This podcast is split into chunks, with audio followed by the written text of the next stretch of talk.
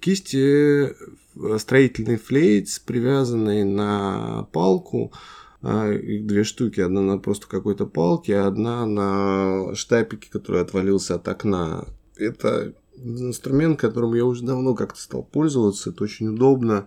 Ну, не знаю, как-то привык к этому. При, если там э, рисуешь тушью, то как бы вот эта какая-то жесткость от кисти, ну, как бы какая-то такая шероховатость. Еще очень классно, когда они высыхают и становятся жесткими, и от этого рисунок становится еще более, ну, неряшливый, что ли, какой-то такой, ну, в общем, живой. А длинная палка это а, удобно, потому что ты можешь стоять довольно далеко, ну, то есть как бы видеть сразу больше, ну, изображение целиком как-то.